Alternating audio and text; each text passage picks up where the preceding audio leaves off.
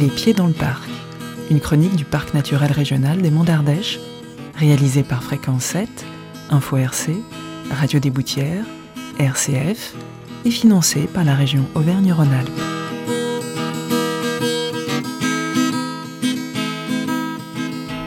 Depuis 2018, la ligne de partage des eaux qui traverse le territoire du parc naturel régional des Monts d'Ardèche est matérialisée par le parcours artistique éponyme. Sous la direction artistique de David Moinard, sept artistes ont déjà installé leurs œuvres le long de cette ligne invisible à l'œil nu qui partage les eaux du département entre Méditerranée et Atlantique. Le 10 juin prochain sera inaugurée la huitième œuvre de ce parcours artistique créé par le plasticien Enrique Oliveira et installé sur les hauteurs de Burzé, juste à côté de la tourbière de la Verrerie où nous rencontrons Olivier Chastagnaré, président de la Fédération des notaires d'Ardèche, mécène de cette huitième œuvre, qui nous explique la genèse de ce mécénat et le choix de l'artiste. C'est une première, en fait. C'est lors de ma première présidence de la compagnie des notaires il y a six ans que j'ai proposé à mes confrères de l'Ardèche d'avoir une action mécénat, ce qu'on ne faisait pas avant.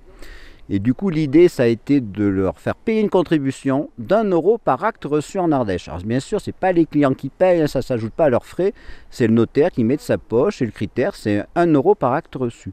Il se reçoit à peu près 25 000, 30 000 actes par an en Ardèche. Et du coup, j'ai proposé d'emblée de faire un partenariat avec le PNR. Je connaissais le PNR et la ligne du partage des eaux surtout, et les œuvres. Et d'emblée, j'ai proposé qu'on finance une nouvelle œuvre pour, pour ce partage. Et on a signé une convention. Donc en fait, euh, c'est une convention de deux ans qu'on a renouvelée trois fois. Et après, on a pu donc faire la connaissance de David Moinard, le directeur artistique de la ligne, qui nous a proposé plusieurs artistes, dont Enrique Oliveira. On a tout de suite flashé sur ses œuvres. On l'a rencontré, le site ensuite, ben avec le PNR, on a parcouru la campagne, le, le plateau ardéchois avec les confrères. On est arrivé ici à la Tourbière avec le conservatoire du territoire et donc parfait, on a retenu ce site. En fait, l'idée chez les notaires aussi, c'était de favoriser, en fait, de mettre en valeur ce plateau ardéchois. Vous avez vu les routes que l'on fait pour venir jusqu'ici, c'est magnifique et l'idée c'est de mettre en valeur ce plateau, d'inciter les gens à venir sur ce territoire les notaires, ils sont proches des habitants et du coup, ils sont essentiellement dans la vallée. Alors, je ne veux pas oser dire qu'ils ne connaissent pas le plateau ardéchois, mais c'est vrai qu'on peut aller voir des très beaux paysages en Écosse, en Irlande ou en Islande, mais en Ardèche, ils sont également très beaux. Donc, en fait, ils n'ont pas eu de mal aussi à dire allez, on va sur le plateau, on valorise ce plateau, cette ligne de partage des eaux, qui est une idée euh, très belle en fait, hein, les eaux qui partent vers l'Atlantique et l'autre vers la Méditerranée. J'espère que d'autres corporations euh, se rapprocheront du parc pour leur proposer ce partenariat. C'est vrai que les notaires, on est un peu trop fixés sur nos petits problèmes euh, de corporation, et là, l'idée, c'est de s'intéresser à autre chose que nos petits problèmes, et de soutenir notamment ce genre d'action. Euh, ça fait énormément sens aussi avec le patrimoine dont vous êtes euh, un, des, garants. Exactement, parce qu'il y a le patrimoine naturel dont on a parlé, puis il y a aussi le patrimoine bâti. Là, sur la ligne du partage des eaux, vous avez des œuvres qui ont été installées bah, à l'abbaye de Mazan, euh, à la chartreuse de Bonnefoy. Donc il y a aussi un lien avec la conservation du patrimoine et la valorisation de ce patrimoine. Donc les notaires, on est au milieu de tout ça, hein, avec les habitants, le patrimoine, c'est notre secteur, et c'était bien d'allier l'image du notariat avec l'art contemporain aussi. justement, euh, l'artiste, euh, vous avez dit que vous étiez quasiment unanime quand vous avez découvert son travail euh, pour, le choisir. Qu'est-ce qui vous a plu dans, dans, ce qu'il fait cet artiste? Alors moi, c'est le côté justement végétal. On a l'impression qu'il intègre le végétal dans le bâti. On a l'impression, vous verrez cette œuvre, qu'elle a poussé là, en fait, que c'est un arbre un peu bizarre qui a poussé. C'est un regard tout à fait particulier. Ce qui m'intéressait aussi chez lui, c'est qu'en fait, il récupère les matériaux. Il fait ça avec des matériaux, des, déchets, il hein, faut être clair. Donc c'est grosso modo le retour à la nature euh, des déchets que nous produisons. Et on, peut en faire des choses euh, belles, qui s'intègrent parfaitement.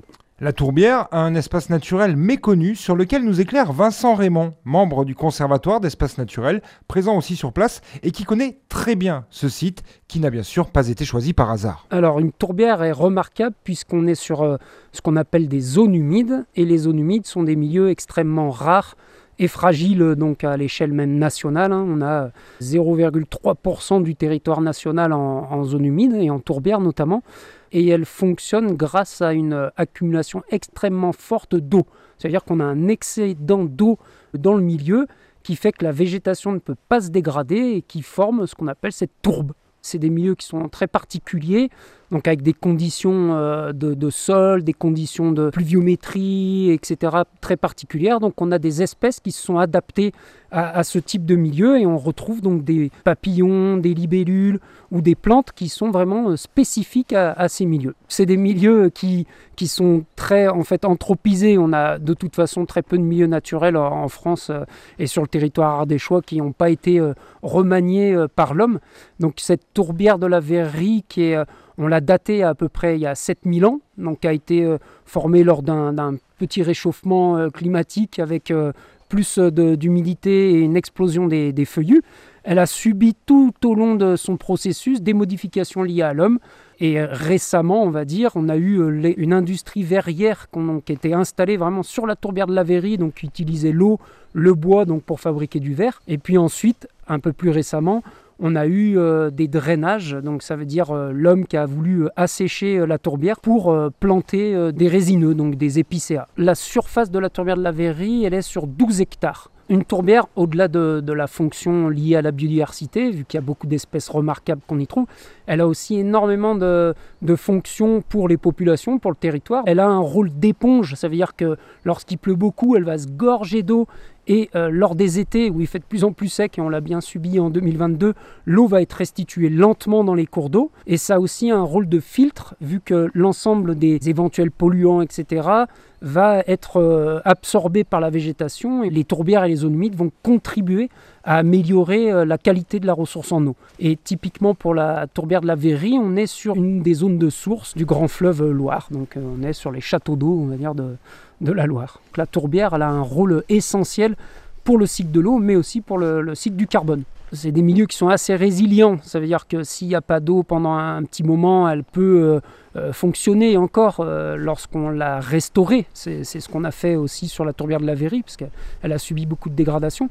C'est clair qu'avec le PNR, on partage les mêmes objectifs, on a des ambitions communes qui est de préserver le territoire, les espaces naturels, de le valoriser auprès des populations locales. Donc quand on a été mis en contact sur la possibilité de valoriser cette tourbière avec euh, l'œuvre d'art, on a tout de suite dit oui puisque ça va permettre euh, à notre type de population, au grand public, de venir visiter euh, l'œuvre d'art bien évidemment, mais aussi toute la tourbière dans son ensemble. Donc c'est un outil de valorisation pour les populations locales et c'est ce qu'on cherche nous à travers nos actions. Du côté du parc naturel régional des Monts d'Ardèche et de sa chargée de mission culture, Elisa Jaffrenou, la pertinence de cette œuvre sur un tel site site est une évidence à bien des égards et une belle continuité à un projet qui a vu le jour il y a 5 ans et qui jouit d'une très belle fréquentation par les Ardéchois également.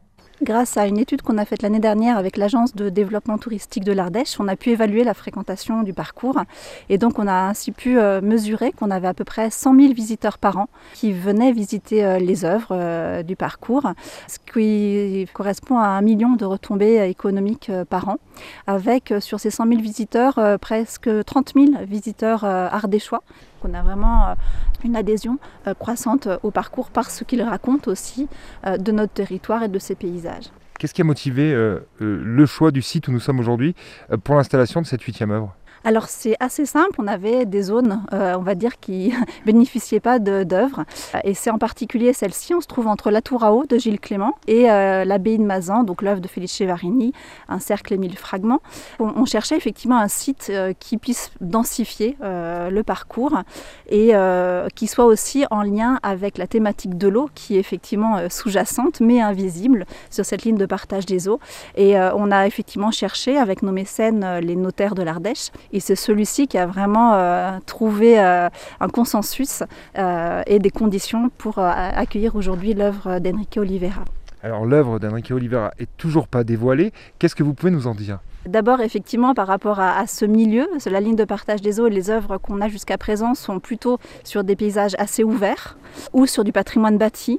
Ici, on est plutôt sur un paysage plus fermé, puisqu'on est effectivement sur une tourbière entourée de forêts. Ensuite, on a effectivement, pour l'instant, que deux œuvres qui euh, sont évocatrices de, l'eau. On a le phare de Gloria Friedman et puis on a la tour à eau de Gilles Clément.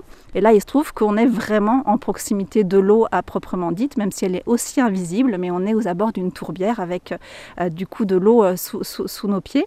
Et c'est tout ça que l'artiste en fait va venir euh, révéler avec son art qui est un art hybride puisque Enrique Oliveira utilise du bois euh, déjà utilisé qu'il va euh, recomposer pour recréer des, sculptures euh, à dimension naturelle, en tout cas au premier regard. Et il y a des éléments inattendus qui vont se révéler dans ces sculptures, puisqu'on va rapidement se rendre compte qu'il y a des éléments qui, eux, ne sont pas naturels et qui vont attirer et, et, questionner le visiteur. c'est une œuvre qui renvoie à la circularité de l'écosystème de la tourbière, puisque c'est une œuvre qui est circulaire, qui représente plusieurs cercles infinis euh, sur eux-mêmes. Une œuvre qui dialogue avec cet écosystème de la tourbière et qui euh, dialogue avec le végétal également et qui dialogue aussi du coup avec les autres œuvres du partage des eaux. On est aussi en train de poser euh, la stratégie des prochaines années du parcours artistique et la question effectivement de nouvelles œuvres ou pas, ça en fait partie. Aujourd'hui, c'est pas tranché effectivement. C'est aussi la question du lien avec les habitants avec euh, les scolaires notamment, mais pas seulement, mais aussi toute la vitalité associative euh, de notre territoire qu'on est en train de poser pour voir comment euh, le, le, partage des eaux dans les prochaines années peut générer ce développement à la fois économique, social et culturel. Une œuvre qui sera dévoilée au public le 10 juin et autour de laquelle de nombreux rendez-vous sont prévus. Tous les détails vous attendent sur le site officiel du Parc naturel régional des Monts d'Ardèche. Un nouveau prétexte pour mettre les pieds dans le parc, mais pas n'importe où.